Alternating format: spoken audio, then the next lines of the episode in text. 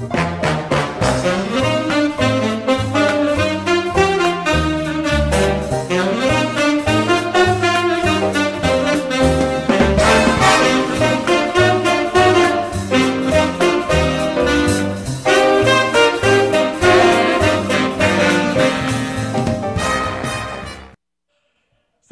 Bienvenidos a Wall Street Journal, este oasis deportivo en el cual estamos a un solo día de que empiece el draft de la NFL y se empiecen a definir algunas cosas, pero la verdad sigo sintiendo desganado, descolorido a esta generación del draft y la verdad el bombazo fuerte que ha venido del draft es la producción hollywoodense que nos regalaron los Rams de Los Ángeles. Te saludo con mucho gusto, señor Enrique García.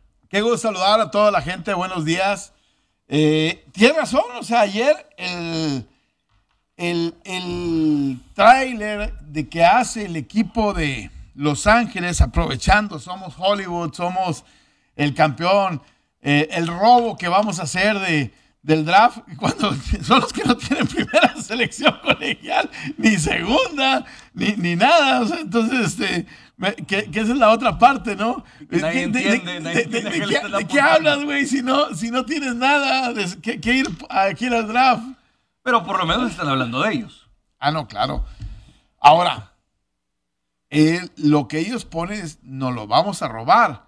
Probablemente Sean McVay tenga una información que nosotros no tengamos. Y voy a poner el ejemplo del mejor receptor de la NFL en la temporada pasada, con Cooper Cup. No fue una primera selección colegial. Claro. No fue ni siquiera una segunda.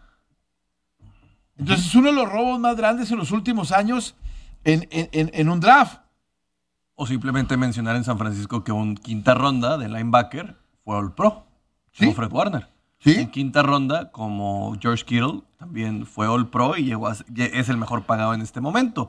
Mencionar también jugadores que no han sido en su momento drafteados, pero que han sido muy buenos corredores o receptores. A- a- ayer veía, este, hay una cuenta que se llama eh, los Oilers de Bomb, lo- de- de- o sea, de Bomb Phillips, y ponen anécdotas de, de- de draft, de lo que ha sido la historia lo- del equipo de los Oilers, y ponen que se movieron para buscar a cierto jugador y de rebote les cayó otro que se llama Blaine Bishop en la octava ronda, cuando eran 12 rondas en el draft, porque eh, mucha gente no sabe que el draft antes eran 12 rondas y en las 12 rondas ob- obviamente había pues, jugadores que se fueron hasta la doceava ronda, tipo Reggie White, que nadie pensaba que, que fueran a convertirse en, en- en estrellas, ¿no? Y bueno, el robo es cuando tú agarras un jugador como Tom Brady en una sexta ronda, el 199, y ese es el robo que probablemente sea el más grande en la historia de, de- de- del, del draft, ¿no? Para, para mucha gente, ¿no? En el caso, por ejemplo, de, de Copper Cup, él fue una tercera ronda en, en su momento, ¿no? Y hablar de jugadores como, por ejemplo, Antonio Brown, que sí acabó la historia en una situación de probablemente una institución mental, pero que el tipo fue una séptima ronda y todo lo que te llegó a dar. Sí. O sea, hay que hablar de que por lo menos los primeros años mozos de este receptor fueron buenísimos para una séptima ronda, que hay que decir que mucho del valor ahorita acaba de cambiar, porque tenemos ciertas olas, Kike, en las cuales, bueno, los corebacks siempre se mantienen, pero luego teníamos una época en la que los linieros eh, defensivos y, y ofensivos se mantenían. Ahorita el valor de los receptores ya ha subido, un poquito se han recapitalizado también los corredores, pero antes también estuvo castigado el mercado de, los receptores. El robo que realmente creo que puede haber es porque dicen que los Jets están empecinados en llevar a Divo Samuel y que se habla de que puede haber la décima selección global, la 34, una también la como la 49 y además la segunda del siguiente año por Divo Samuel. Me parece que es un precio demasiado alto por, por, por, por Divo Samuel. Más aparte de la renovación que le vas a tener que dar. Por eso mismo. Porque además, este, tienes, bueno, ellos están pensando, bueno, tengo a Zach Wilson y tengo a Leia Moore y tengo a Corey Davis. Y si traigo a Divo Samuel, este, el equipo ofensivamente en una división tan complicada con los Bills de Buffalo, con los Delfines de Miami, con los Patriotas de Inglaterra, el patito feo aparentemente son los Jets de Nueva York. Y, esto podría cambiar si llevas a un tipo como, como Divo Samuel, ¿no? Sí, e, el tema es que ellos creen por el hecho de tener a Mike LeFleur, el ex coordinador de juego aéreo de los San Francisco 49ers, que podrían hacer funcionar a Divo. Pero la mejor temporada de Divo no estuvo Mike LeFleur en los 49ers. Pero lo conoces. O sea, y, has visto cómo lo han potencializado. Sí, pero, ahora. Pero, no es lo mismo el, la monopolización que tiene Kyle Shanahan de esa ofensiva. porque vamos a ver ahora a Mike, eh, a Mike McDaniels también en, en, Miami, que todos creen que pueden robarle esa parte y se han ido muchos coordinadores, tanto defensivos como ofensivos de 49ers, y siguen funcionando. E, es que el problema para mí, puedes llevar a, a Dimo Samuel, pero no puedes llevar a Shanahan, que es el que finalmente Eso es lo, que lo, ha potencializado. Hay que ver realmente cuánto es fuera del esquema. Y yo reitero, lo que dicen los gringos, physicality. No hay una palabra per se, o sea, tienes que hacer una frase, es lo físico que puede llegar a ser este jugador. No sé si a la larga, cuando le ofrezcas un contrato multianual, a largo plazo, te pueda dar. Y, él tiene que tener mucho cuidado, porque si le ofrecen un contrato de tres años, probablemente en tres años no va a poder negociar igual de lo que va a tener ahorita. No, y, y tienes un contrato con Corey Davis, que también es bastante grande. Y si te funciona el Moore, bueno, pues este, a corto plazo vas a tener que volver a, renegociar ahí. Eh, de repente tú tiendes a, buscar gente que te dio resultados. Y eso es lo que le está pasando a Robert Saleh y a Mike LeFleur, ¿no? Yo creo que va, va, por ese lado. Eh, llevaron a Tevin Coleman en su momento como corredor también porque lo conoces, porque eh, a Michael Carter. Eh, yo, yo siento que es, de repente te estás este, metiendo en esa, en esa sinergia. El problema es que de los Jets no sé si tengan la confianza en sus scouts. Porque el capital de draft está. O sea, tienes posiciones la 6 y la 10. Bueno, tienes las, la, 10 y la 14. Perdón, 10 y la 14. La 4. La 4 y la, y la 10, perdón. La 4 y que todo el mundo piensa que ellos van a ir por eh, Dukes como, como a la defensiva o por Kyle Hamilton, cualquiera de los dos, el que esté disponible. Y muchos piensan que en el, peor de los casos podrían ir por a Matt Garner, el esquinero de, Cincinnati. De Cincinnati. Eh, eh, el problema es eso. O sea, yo no he visto a Mekai Beckton que haya impactado realmente en los Jets todavía. Estamos hablando de una selección de hace dos años. El, año pasado yo sí ya, ya, le, eh, a ver ya le empiezo a ver color. Eh, sobre todo porque la defensa del equipo de los Jets de la mano de Robert Saleh, la parte final de la temporada mejoró de manera espectacular. Lo que pasa es que es un equipo que no es sexy, no, es, no, no, no, no terminas por, por volver a... Vaya, no le aguantas dos partidos. Y la maldición de acabar en, en ETS y estando en Nueva York es durísimo. Pero yo lo sufrí. El año pasado le ganan a Tennessee. Sí. Y le ganan a, a, Le ganan a Tennessee, le ganan a San Francisco. No, a San Francisco no. ¿A quién más? Ganaron dos partidos que fueron a Búfalo, no. ¿A quién? Ganaron dos partidos de esos que decís tú. Es increíble que este equipo, siendo el peor, le haya ganado a los mejores. Sí, fue el de que jugó el, el relámpago blanco, Mike, no me acuerdo quién. Sí. Entonces, que tiró. 400 yardas. Sí. No me acuerdo a quién, a quién fue, si, si fue al Tampa y a Tennessee, este, pero el año pasado ganaron dos partidos de esos increíbles que, no pasas a, creerlos, ¿no? Sí, y el tema de valor es que nadie quiere subir. O sea, realmente si alguien va a estar dando por estas partes y nos damos cuenta, si los Jets teniendo dos selecciones dentro de las primeras 10 están dispuestos por ir por un jugador o sea, consagrado, es no confío en mis scouts y tampoco veo valor generacional en este draft. Yo si fuera los 49, es más, yo si fuera Tennessee, Igual que a Tennessee le estuvieron insistiendo con AJ Brown. Por esos picks si lo tomas. Yo si hubiera agarrado. Dame la cuarta. La cuarta, la 34. No, y no, la cuarta, la 39. ellos tienen la cuarta, la 10. Y eh, tienen. Son las dos que tienen. Sí, en la primera ronda, En la pero, primera ta- ronda. pero su segunda ronda es casi una, una late primera, o sea, Ey. O sea, yo, yo me iría, dame, dame, dame la, la, la, la, la cuarta y, y a lo mejor una segunda ronda. Porque creo que ni A.J. Brown ni, ni Divo Samuel, ninguno de los dos, este, vale dos primeras rondas. No, pero es lo que quieren tener. O sea, están jugando con esta desesperación de. O sea, probablemente a lo mejor San Francisco recibiera las dos primeras rondas y daría una segunda y una tercera compensatoria para los Jets en caso de esto. Pero como quiera, seguiría. Ese sí seguiría siendo un robo en el cual no le hicieron película, pero probablemente sí veamos un libro después, porque sería una de las decisiones más estúpidas que yo vería en una franquicia de la NFL, con el debido respeto, y soy 49. O Sí. sea, transaccionalmente en la ponderación del valor de Divo Samuel. El decir que si puedes llegar a conseguir dos primeras elecciones por él, de, la, de, de- de la prime- de las primeros 10, aunque sea un draft medio fregado, te digo, con eso, Claro. fácil, me, me acabo llevando a, a Matt Gardner, que le doy un perímetro eh, eh, terrible, y luego tomas a, a Drake London, que es un tipo grande, físico, que es un híbrido que no es tan rápido en velocidad, o puedes llevarte al de Ohio State, a este que, chico que sí Es está... que los Jets tienen la 6, la 10 y la 35. Sí, o sea, tío, es, es capital buenísimo. O sea, estos tipos tienen.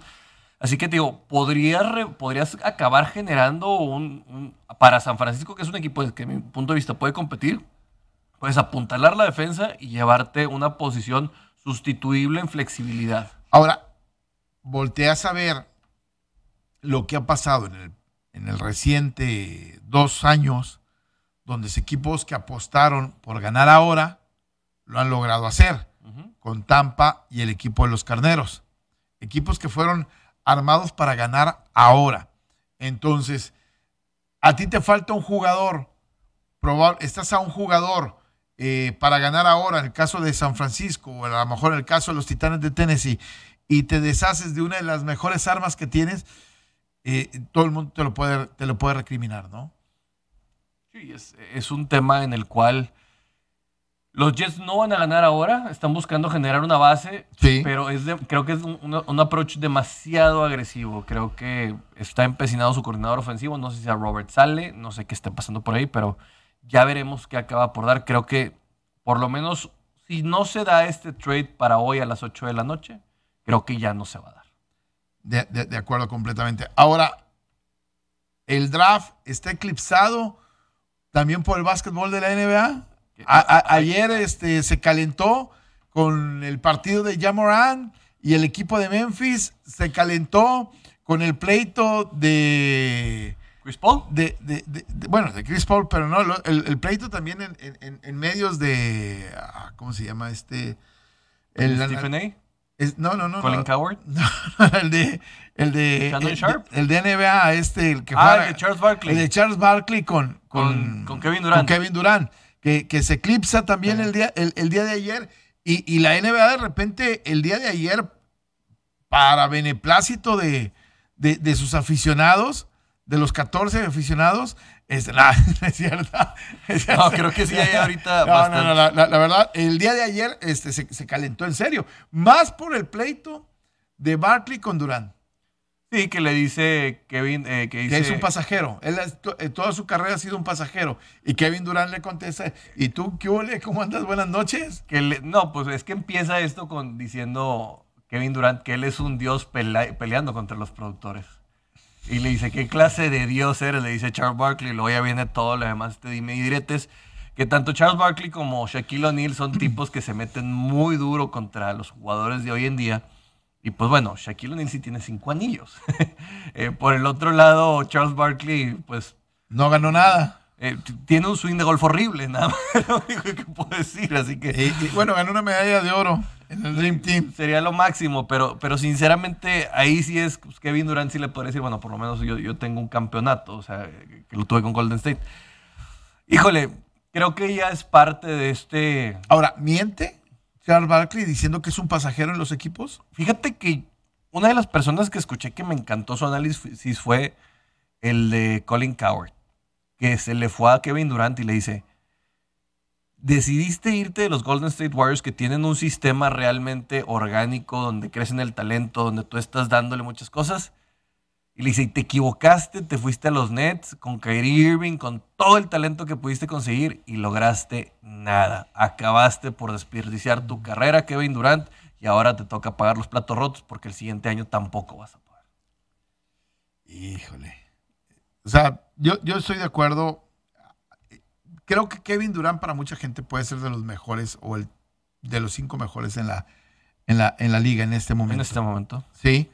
Eh, ya nos vamos a meter en, en, en, broncas. Para mí, por ejemplo, y lo ponía en Twitter, la gran historia de la temporada ha sido lo de Jamoran. Pero sigo pensando que el mejor jugador en la liga ahorita sigue siendo Yanis. Eh, Aunque en el, el, MVP se lo vayan a dar a, a, a, a, a, Dokis. A Jokic, yo, yo creo que todavía es factible que se lo pudiera llevar en bid. Pero bueno, sí, también están estas dos partes de, de lo que hay. Eh, sí creo que Yanis cuando un jugador es tan determinante, tiende a llevar agua hacia su molino, a, generar su propia supernova, este remolino que hay alrededor de él. Lo de Jamorant por perderse 28 partidos sí se vuelve complicado. Pero hecho que se perdió 28 partidos y la marca que tuvieron sin... Sí, 23 ganados. Exactamente, sin él este, te dicen que no eres tan determinante para el equipo. Vuelvo a lo mismo, eso es lo que le pasa. O sea, si él hubiera, que, hubiera, hubiera quedado, pues hubiéramos visto otra cosa.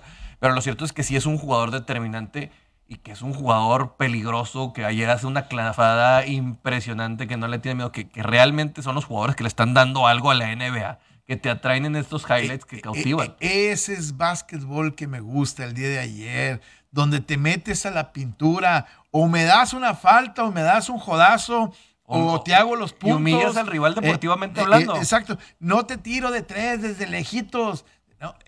así, con pantalones, con cojones vas adentro. Exactamente. Así tiene que ser el básquetbol. Sí, Vamos una pausa porque ya Dani se enojó. Eh, me parece que le va a Minnesota, Dani. Sí, es de los vikingos. Digo, perdón. De los, de los, Timberwolves. Vamos a una pausa y regresamos rápidamente.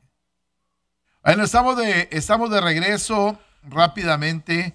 Dani, por ahí tienes la imagen de, lo previo al desastre de lo que mandé de los Minnesota Timberwolves, por favor. Porque andaban muy engalladitos. Quiero que vean la imagen, por favor. Si usted no vio el partido de ayer y cómo acaba, ahí la tenemos en el grupo. Sí. ahora, a, mí hay algo que me está dando de alguna forma tristeza también dentro de todo esto. Y es el poco valor que le estamos dando probablemente al equipo del calor de Miami. Eh, Miami ayer gana la serie calladito. Mandando a callar a todos por 13 puntos y luego el desastre con dos segundos y medio de Jamorant. Impresionante. Simplemente para dejarlo. Ya pasamos a Miami, por favor. Sí, adiós, adiós, calladitos. No, no hables antes de tiempo, ¿ah? Es correcto. Eh, y el caso de Miami, el caso de Miami que no llama la atención, calladito, eh, elimina Atlanta el día de ayer, gana la serie sin mucho sobresalto, este, y al final, vaya, ganan sin, sin, su principal eh, jugador el, día de, el día de ayer. Entonces, este, me parece que a Miami no le estamos dando quizás el valor como, como, como debería. Sí, el, jugar sin Jimmy Butler, que es el corazón de este equipo, es considerable. Se le cierra por lo que había hecho Atlanta, pero creo que en la defensiva, cuando hablamos ya de juegos de abajo de, de 100 puntos, que ya estamos hablando de que se jugó defensa interesante en un juego. Así que, pues por este lado, Adebayo alcanza a despacharse con 20 puntos, no es algo que veamos muy común. Y también el señor Oladipo con 23. Se reparten por otros lados, como lo decimos, abajo de 100 puntos, pues es difícil que otros haya, pero pues bueno, Tyler Hero, que es un gran sexto hombre, que se ha, que el señor Spolstra lo ha metido siempre para que en el tercer cuarto sea con quien cargue por la producción de puntos, viene esta parte en la cual han sabido distribuir su talento para que no les afecte. Ya veremos en la siguiente instancia. Yo veo a Boston muy sólido, sinceramente. Así que vamos a ver eh, cuánto, de, de los cuatro que pasen para esta parte, quién estará dando la nota alta. Milwaukee, este, Miami, Boston. y quién sería el, otro. Lo- los Sixers. y Yo que creo va a que, acabar pasando a los Sixers. yo también creo que van a pasar los Sixers. Pero Sixers sin envidia al 100%, con un Harden descafeinado completamente. Entonces ahí quedaría Nueva York, digo, perdón, Miami contra. Miami es el mejor sembrado. Sí, el, el eh, eh, peor uno y sem- dos es, es- es Miami Milwaukee, ¿no? Miami Boston. Miami Boston y luego Milwaukee, entonces sería Boston Milwaukee. Sí. Que sería chispas y, completamente. Y, y Filadelfia contra el equipo de, de- de- de Miami. creo que Miami le haría mucho daño a, Filadelfia. Se, se va, se va- se va a poner. Porque todavía tiene Ahora, que ganar. yo siento que de esta conferencia, que es más física, que es más entrona, más de pintura, más de madrazos, va a volver a salir el campeón. Es que el problema es, vamos a ver hasta. Si Devin Booker alcanza a regresar, podríamos ver un factor determinante para que hicieran compe- competir a la gente. Si no, prácticamente ni siquiera creo que los, eh, los Memphis Grizzlies puedan hacer algo. Va, está, está sabrosa todavía la, la- la parte del básquetbol de la, de la NBA. Hoy tenemos dos juegos, los Bucks contra los Toros. Creo que hoy se acaba la serie. No juega Caruso y tampoco Lavin, así que prácticamente Hoy, Dead hoy Man se, Walking. Hoy se acaba la serie y creo que hoy también se acaba la serie de Golden State con el equipo de Denver.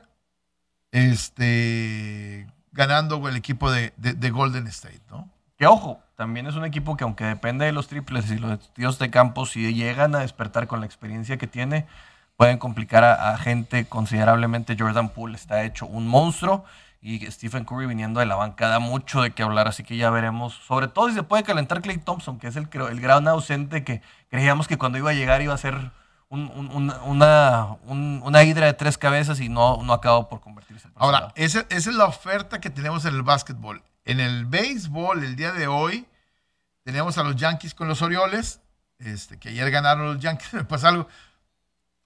hoy, hoy es el día de Baby Roth, exactamente. Este, ayer me pasó algo bien curioso.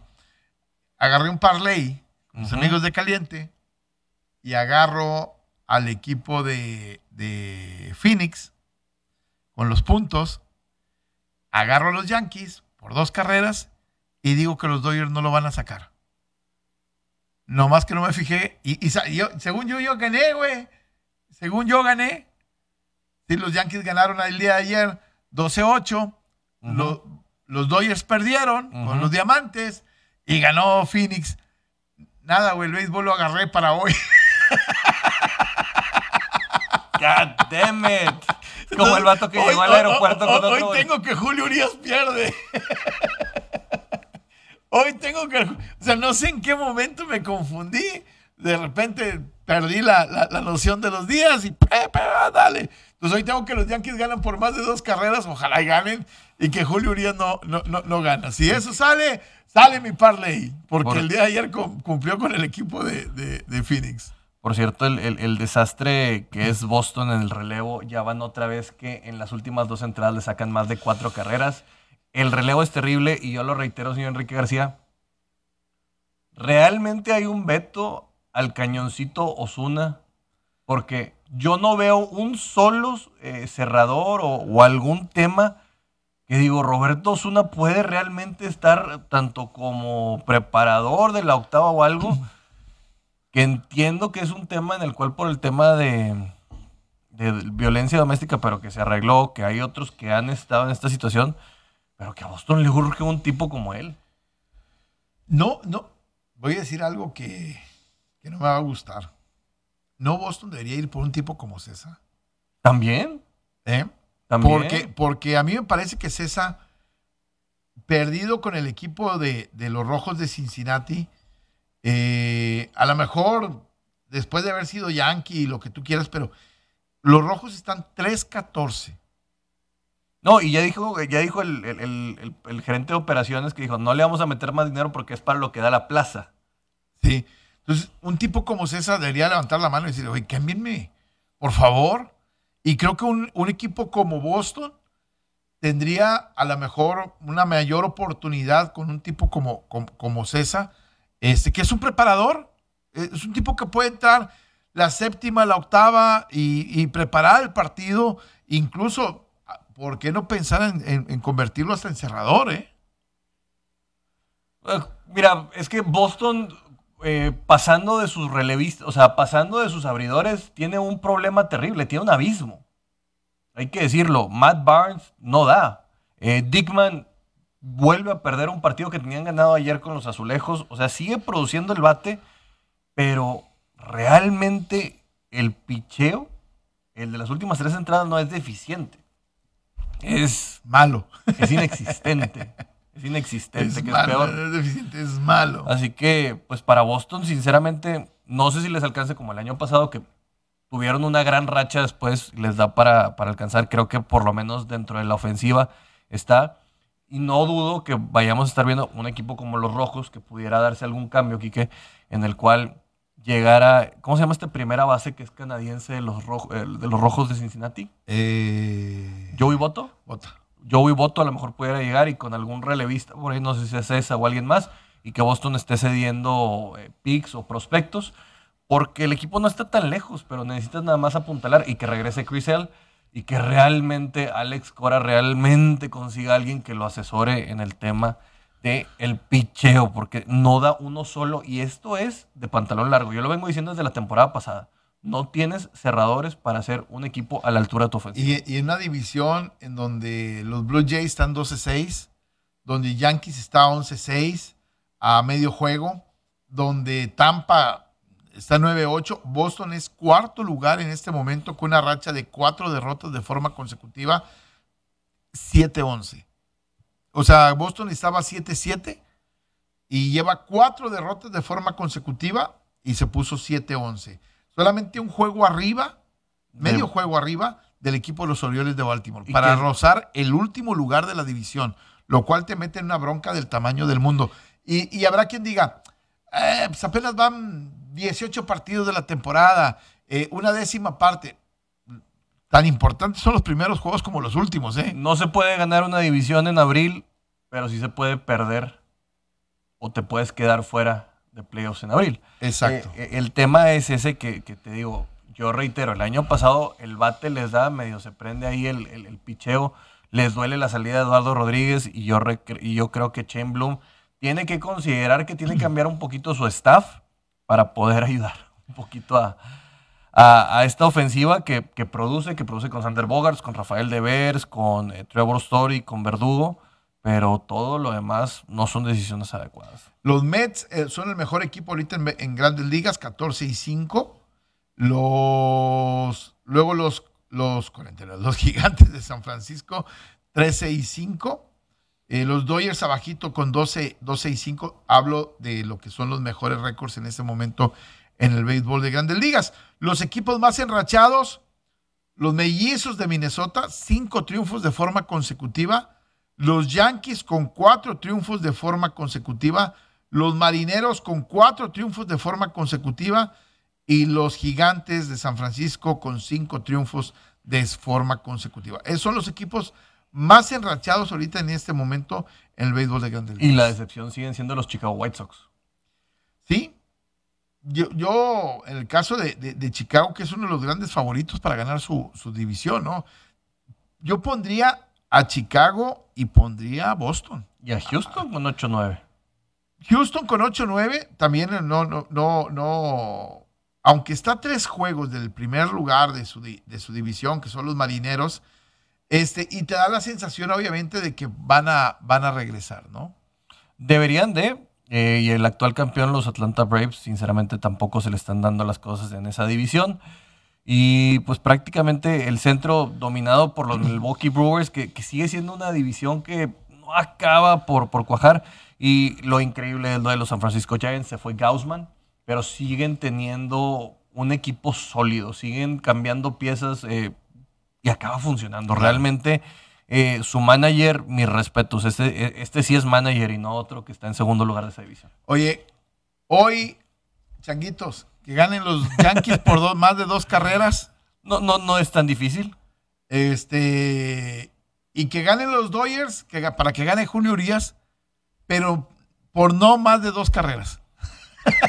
Ok. que, que- que- que sea, por juego- una carrera nada un más. juego cerrado que gane 1-0. Que, gane, que ganen 1-0, ¿sí? Si ganan ya por dos carreras, ya me fregue. ¿Ok? para que la gente este, haga changuitos por un servidor. Vamos a una pausa, regresamos, regresamos un poquito con el, con el draft de la NFL, que es el día de mañana, algunos ajustes que están buscando los equipos dentro de la misma liga. Vamos a una pausa y volvemos. Bueno, estamos de regreso. Eh, mucha gente eh, pensando en el movimiento de Divo Samuel al equipo de los Jets. Y mucha gente, hay cuatro preguntas. Antes del draft, durante el draft, después del draft, o no va a ser cambiado. Es que el valor de Divo Samuel tendría que ser, si se va a ir a los Jets, tendría que ser en este momento reitero, pasado a San Francisco no le sirve nada en una división tan compleja. Tienes al campeón que se sigue armando bien, que son los Rams. No sabemos cuál vaya a ser el estatus con Arizona realmente y, y Seattle en una reconstrucción. Y además agregándole a tu calendario que vas contra el oeste de la americana, pues realmente tienes que tener lo mejor posiblemente para ti. Así que si te vas a desprender de Divo Samuel es porque tengas la opción que en capital de draft de que sea un jugador de impacto inmediato y te esté dando otro para complementar la situación. ¿Cómo, cómo eh, clasifican los scouts y los equipos al talento? Le ponen, por ejemplo, 10, que es un impacto generacional o talento generacional. ¿Quiénes consideras que sea un talento generacional? Vamos a poner Trevor Lawrence. Eh, ellos piensan que tarde o temprano Trevor Lawrence puede ser un talento generacional. Jamar Chase, Penny Sewell. Eh, eh, este, y luego, de 9 le ponen calificación de 9.5 a 9.9, eh, un prospecto top 5. Y luego, del 9 al 9.4, un top 10. Y luego del 8.5 a 8.9 es un prospecto que tú piensas que va a ser de impacto inmediato. Y luego, de 8 a 8.4, puede ser un titular en su primer año o quizás este, una segunda ronda que sea eh, de impacto inmediato. Este, de 7.5 a 7.9 es un jugador de segunda ronda que pueda tener eh, impacto inmediato. Voy a poner segunda ronda Divo Samuel, Divo, eh, AJ Brown, eh, Derrick, Henry este, en su momento.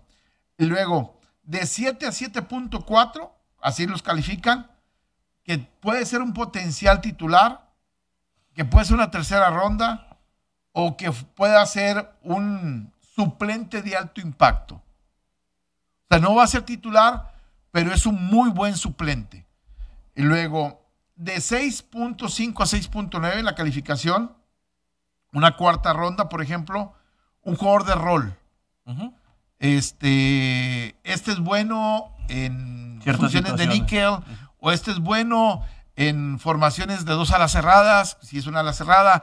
Este es bueno para presionar al mariscal de campo. Eh, nada más, no, no esperes que pare la corrida, nada más para presionar el coreback. Y, ahí vas, ¿no? Hasta llegar a un 3, 3.9, que se considera un agente libre, ya ni siquiera lo ranqueaste, y que puede ser un jugador de, campo de entrenamiento. Hasta así lo vas, este. Hay de 4 a 4.9, que es alguien que no drafteaste, pero que puede ser un prospecto que puedes desarrollar. Tiene buenas cosas, pero sabes que vamos a desarrollarlo a ver si cuaja. Y que ha habido muchos jugadores que se han dado de, esa manera, ¿no? Más o menos como los van calificando eh, a, los jugadores dentro de, dentro de, al momento en que tú ves el pizarrón y dices, ¿qué me toca escoger en este momento? Y ves la cantidad de jugadores que están y dices, ah, este puede ser de impacto inmediato. ¿Qué calificación tiene e, esta? Pues tráetelo, ¿sabes qué? Sí, sí, sí, sí, sí va para la función que necesitamos, ¿no? Correcto, y mucho hablar de lo que está pasando con Travon Walker, que es un tipo que va subiendo sus bonos, que al principio, bueno, en unos top 10 lo ponen en el lugar 8, pero se dice que se puede ir en el primer lugar, porque lo que estaba viendo es la velocidad de Aidan Hutchinson. No es un tipo realmente rápido, es un tipo fuerte, pero no es tan rápido como muchos esperan. Y Travon Walker sí está dentro de los 4 segundos y medio en las 40 yardas y realmente los edge rushers hoy tienen que ser más rápidos. Exactamente. Ayer, por cierto, el que volvió a firmar con los Broncos de Denver fue Melvin, Gordon. Como que Melvin Gordon volteó, vio ya con el número 3 a Russell Wilson y dijo, ¿sabes qué? Yo sí regreso a este equipo, a lo mejor sacrifico algo de dinero, hay potencial. Y ayer el mismo Russell Wilson habló este, de que le encanta obviamente que Melvin Gordon haya regresado al, equipo. Y, hablar, por ejemplo, creo yo, que eh, por decirlo de esta manera, físicamente el único que veo como talento generacional y el problema, reitero, de su posición es lo de Kyle Hamilton. ¿Tú crees que es talento generacional? Sí. Híjole, yo, yo tengo mis. nunca había. tengo, rato, tengo rato de no ver un safety tan arriba. Sí, sí, sí, sí. Eh, bueno, en No sé si vaya a acabar convertido en Will Linebacker. Es que en algunos, en algunos mock draft, porque por ejemplo hay otros que ponen y lo mandan hasta el lugar 12. Yo no, yo lo mandé hasta el 21. Entonces, eh, eh, o sea, por ejemplo, hablan de que los Jets podrían tomarlo en el cuarto lugar a, a, Hamilton. En el cuarto lugar. este, hablan, por ejemplo, de otro de mock draft, lo ponen en el 12 y que lo toma el equipo los vikingos de Minnesota. Eh, otros lo ponen en el lugar 11 y que lo toma el equipo de, Washington. Y otros lo mandan hasta bueno, casi todo el mundo lo pone con Washington, eh, a Kyle Hamilton. sí, pero eh, creo, bueno, no me acuerdo en el 21, pero sí pasé de la 15. E, el tema es que creo que es un tipo que puede acabar en un Will Linebacker. Es esta parte de lo que vimos mucho de, de The Honey Badger. Es Cam Chancellor y es muy similar también a lo que estuvo haciendo Tyran Matthew en sus últimos años con, con Kansas City que ya te quitabas de un linebacker y él podía estar detectando todo esto por ahí. Eso es lo que veo en él. No es tan rápido, pero sí tiene una pegada brutal, así que no sé qué tanto puede afectar. Yo creo que va a acabar haciéndose un will linebacker también por el tema de que puede cobrar más. Claro, hoy la prioridad para, o, el mayor talento que viene en este momento, para mucha gente viene en la defensa. Con Aidan Hutchinson, que muchos piensan que puede ser el, número uno, o Trevon, Walker, que muchos piensan que puede ser el número uno, o incluyendo a Cavion Thibodeaux. Sea, los tres, estamos hablando, son hombres de línea defensiva, este, unos obviamente como alas defensivas para presionar, otros, en el caso de, de Trevon Walker, jugadores que juegan por dentro. Que hoy los jugadores que juegan por dentro han tomado un mayor valor con lo que ha hecho Aaron Donald o como lo que hace Jeffrey Simmons, o, que son jugadores disruptivos y, que en algún momento, este, al llevar dos o tres, a veces hasta triple bloqueo, te ayudan para que las defensas puedan este, hacer algo diferente, ¿no? Sí, sobre todo con los gemelitos de Georgia, con Devonta Wyatt y Jordan Davis, sumamente atléticos, sumamente grandes, sumamente pesados. Estos tipos no les damos el valor necesario, pero sí como tú dices, son los que van a tener los dobles bloqueos. Cuidado si Jordan Davis o Devonta Wyatt llegan a Tampa Bay. Este, e, e, esa dupla con que estaría haciendo con Vita Bay, o sea, sería como tener un bote, para un camión de la basura en, el centro de tu línea defensiva empujando. Así que cuidado por ahí, pero sí, sí es considerable. Y es, es, es considerable el, salto que hay del número 3, que es Perrion Winfrey, que viene de Oklahoma, tanto como de Travis Jones, estos dos tipos se cuestan aparte, por lo menos en la línea defensiva, que el año pasado estuvo muy débil en esta posición. Así que no dudes que los estemos viendo en los primeros 20 siendo tomados. Yo, yo, yo la verdad espero que esto empiece a calentarse cuando los ofensivos, los que venden boletos, empiecen a ser seleccionados. ¿Quién puede ser el primer ofensivo de los que venden boletos, hablo de coreback, hablo de receptores, hablo de corredores. Yo creo que puede ser Malik Willis el primero que, que caliente el, draft. Y creo que Malik Willis, para mí, puede ser el equipo de los halcones marinos de Seattle, uno de los que pueda estar en esa contienda, o el mismo Atlanta. Dependiendo de lo que Atlanta vea o piense que va a suceder con Marcus Mariota. Y lo mismo pasa con Seattle cuando ellos llevan a, Drew Locke y, y, qué, qué, están pensando, si, si son nada más de paso o, o realmente les vamos a dar una oportunidad de que eh, reconstruyan su carrera? Hoy en día hay, desde mi punto de vista, cuatro equipos o cinco equipos que están apostando a segundas oportunidades. Atlanta con Marcus Mariota, Denver, perdón, Denver no, eh, Seattle con Drew Locke, el caso de, de las Panteras de Carolina, con cualquiera, que el que me digas que vayan a poner, que también están pensando en, en- en una reconstrucción. Eh, ¿Quién más puedo ponerlo dentro de ese, de- dentro de ese mismo Mitch Trubisky, o sea, que a fin de cuentas. Trubinsky con Pittsburgh?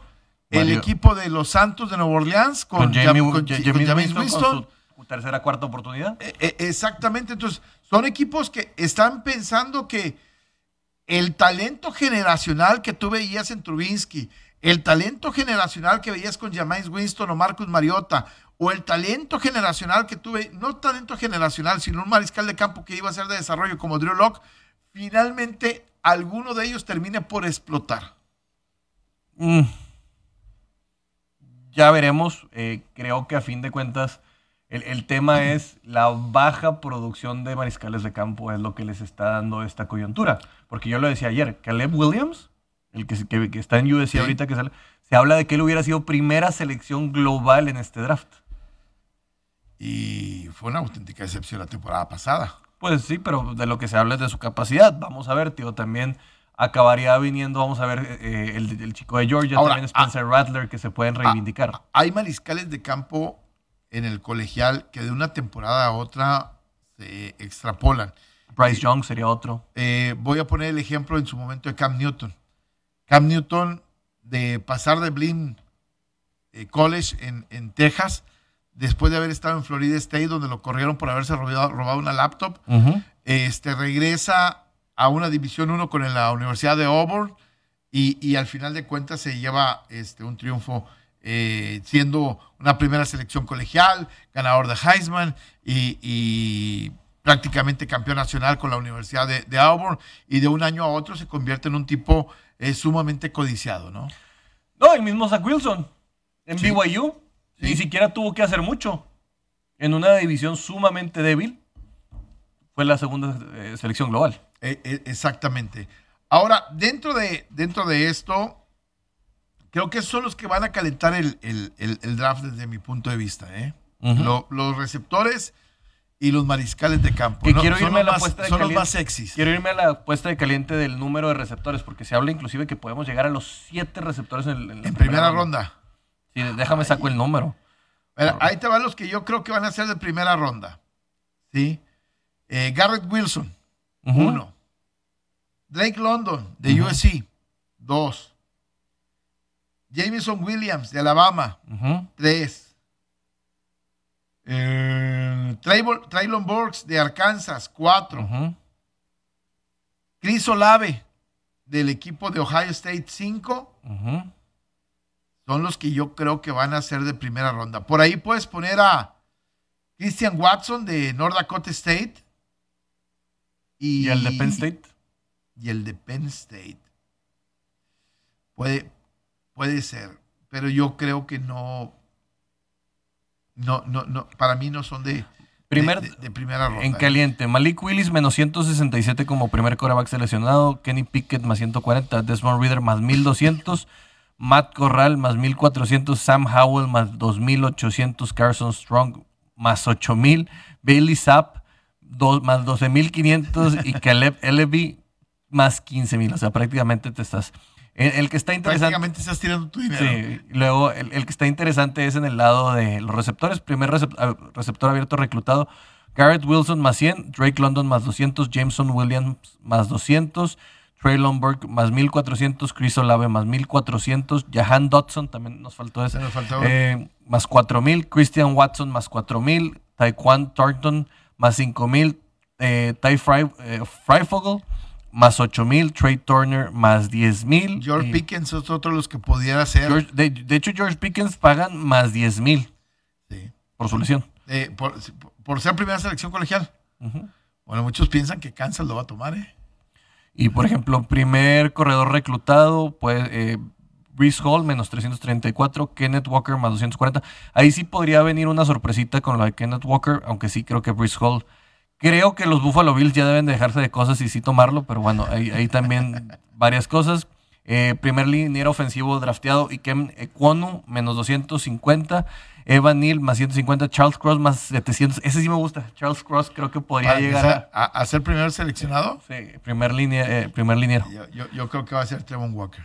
El primer, no, no, pero ese es defensivo. Este es liniero ofensivo. Ah. Y el otro, Trevon Walker menos 1000 te paga, Kayvon Thibodeau menos 4000, menos 400. Eh, en Cuono. Eh, ¿Y Aidan Hutchinson? Ahí la están regando, sí. ¿eh? Aidan Hutchinson. Eh, es que aquí la regó caliente. Porque, ah, no. Es eh, en el los elección entre los cinco mejores. Entre los cinco mejores. Tiene a Trevon Walker menos mil, a Kevin Thibodeau en menos 400, en Cuono menos 200, a Matt Gardner menos 125, Evan Neal más 100, Charles Cross más 200, Derek Stingley más 300. Así que pues ahí se va moviendo. Ahí, ahí se va moviendo. Digo, por si le quieres poner ahí al draft y ponerle, ponerle eh, un, pesito que se, se ponga interesante. Tengo amigos que, realmente, probablemente a partir de la una, empiezan a llevar mensajes de ¿qué le voy a meter al draft? por cierto, vamos a tener una, fiesta mañana en mi casa para, para, ver el draft, aunque estamos ocho equipos fuera. Pero, pues, como quiera, la emoción de ver la NFL en cualquiera de sus presentaciones es increíble. Exactamente. Vamos a una pausa y regresamos rápidamente. Seguimos platicando aquí en Wall Street Journal. Bueno, estamos de regreso rápidamente, eh, cerrando un poquito con lo que tiene el draft y algunas negociaciones que todavía, este, o algunos equipos que desde mi punto de vista se han quedado muy calladitos en todo lo que ha sido la agencia libre. Para mí hay un equipo que la temporada pasada se cayó de manera dramática por lesiones, por falta de profundidad y que son los Cuervos de Baltimore. Incluso poco se ha hablado de la renegociación de, Lamar Jackson con el equipo de, los Cuervos de Baltimore. Y en una conferencia donde hace un año y medio, dos años, decíamos que era eh, la rivalidad más importante era Patrick Mahomes con, la, con Lamar Jackson, en la conferencia, hoy Lamar Jackson ha pasado a ser probablemente el séptimo, el octavo, a lo mejor el noveno de la conferencia, no de la, de la NFL, de la conferencia, ¿sí? Porque te salieron los Justin Herbert, porque te salieron los Joe Burrow, porque te, te metieron a Russell Wilson, porque eh, aparecieron los Mac Jones, porque aparecieron los Burrow, y, dejaste de ser la novedad. Y, hoy veo a los cuervos de Baltimore callados incluso hasta en el draft este, perdidos ahí como si no existiera el equipo de los Cuervos de Baltimore. Sí, es un equipo que, bueno, por lo menos veo una, una situación positiva. Y hasta la jornada 11 eran los líderes de la conferencia en la, en, la, en, la, en la, americana. En el lado positivo veo que por lo menos están llevando las negociaciones con Lamar Jackson de una mejor manera de lo que está pasando con Kyler Murray. Y con el resto de, de los mariscales de campo. Sí. No, y, hay muchas posiciones. Pero eh, por lo menos no tiene la situación de Kyler Murray en la cual realmente este chico está queriendo pedir alrededor de 45, 48 millones de dólares por temporada y, su mérito más grande en playoffs es tirar el pase de intercepción para regreso de touchdown más corto de la historia. O sea, con el debido respeto, igual de chiquito que él. Pero creo que por lo menos Lamar se está concentrando en lo que tiene que hacer. Sí lo he visto trabajando, ya van desarrollando el mejor talento. Probablemente en su primera ronda vaya a ir un liniero defensivo, a pesar de que regresa Calais Campbell pero sí creo que les falta profundidad en su defensiva y que tienen que empezar a cuidar más a Lamar Jackson. No todo puede depender de sus pies porque el castigo ya nos empezamos a dar cuenta que después de tres temporadas ya es considerable lo que va afectando en el físico. Sí, se ha habido lo de los cuervos y mucha gente piensa que Jermaine Johnson, una defensiva, podría ir. Jordan Davis o, Wyatt también podría caer fácilmente. O para la línea ofensiva. Para la línea ofensiva. Este, pero la mayor parte de la gente apunta a defensa para el equipo de, los cuervos de, O inclusive un linebacker, digo, tú lo mencionaste, porque este equipo se compone de... Históricamente han tenido siempre un linebacker dominante. Que tiene a Queen ahorita, pero es más ligero. Es un tipo que, que, va más a coberturas. Eh, Nakovidin es un talento impresionante, no generacional, es un tipo que se puede ir en las últimas eh, posiciones, pero es un muy buen linebacker desde mi punto de vista. Pero no sé si ellos se pudieran atrever a esperarse en la segunda ronda, también a obtener algún linebacker por ahí, porque reitero, en la línea defensiva es donde ellos creo que podrían apoyar a Calais Campbell, que ya está un poquito más lo, Lo, lo que pasa es que en esta división donde tú juegas, tienes que prepararte contra tu división para la corrida y contra el, pase. exactamente. Y dice, me preparo contra Cleveland. Y Cleveland, si juega de Sean Watson, este, el play action que este equipo va a tener va a ser algo increíble, algo brutal, porque las piernas de, Sean Watson pueden ser este, fundamentales también. Eh, o me preparo para enfrentar a Joe Burrow y sus receptores del equipo de, de Cincinnati, ¿no? ¿Contra qué me voy a preparar? Yo creo que este, e, este equipo tiene que entender que tiene que prepararse contra la corrida porque Pittsburgh no va a tener eh, juego aéreo tan potente y, Cleveland creo que va a seguir eh, con Karim Hunt y, el otro corredor este, eh, siendo dominante Nick Chubb, por la carrera. ¿no? Sí, e, es uno de los valores tan grandes que tiene Travon Walker. Y Mixon con el equipo de Cincinnati. que Travon Walker puede jugar por adentro y por afuera. Así que e, es uno de los valores impresionantes, pero también cuando tienes a, Wyatt o a Jordan Davis siendo tan atléticos que, que realmente son, que capturan corebacks y además frenan la carrera, creo que ahí es un antídoto considerable por lo que tú hablas de la situación en la que viven los cuervos de Baltimore. Y, pongo este equipo y les voy a decir por qué me quise ir al equipo de los cuervos de Baltimore. Porque creo que es el primer equipo que realmente puede tener el potencial para aspirar a ser un equipo contendiente de Super Bowl y que, va, y que va a tomar a un jugador. Y hablo de que primero antes de ellos va Jacksonville, Detroit, Houston, Jets, Gigantes, Panteras, Gigantes, Atlanta, Seattle, los Jets, Washington, Minnesota, eh, Houston, y luego viene en la posición 14 el primero de los que yo creo que están a uno o dos jugadores de poder a lo mejor encontrar a alguien de impacto inmediato y, que pueda este, cambiar la, historia, ¿no? Es correcto, y en otras noticias, el gerente general de las Panteras de Carolina ya le avisó a Sam Darnold que es posible que drafteen a un coreback. Así que váyanse por Malik Willis a las apuestas, amigos. Exactamente, ya nos vamos. Gracias. Mañana, día de draft. Si no le entiende usted lo que es un draft de la NFL, Voy a hacer una recomendación el día de hoy. Vea la película de Draft Day. Sí, está buena. Sí, o sea, ve, véala más o menos, va a entender muchas cosas de qué es lo que hay detrás de, de cómo se mueven, de, la importancia que tienen las transacciones, de cómo se escautea, de, toda la historia que hay detrás de una selección colegial en, en un equipo de la NFL. Es correcto. Y también NFL tiene bastantes programas de lo que está pasando todo el día hoy. Exactamente. Nos vamos, gracias, pásela bien. Thank you.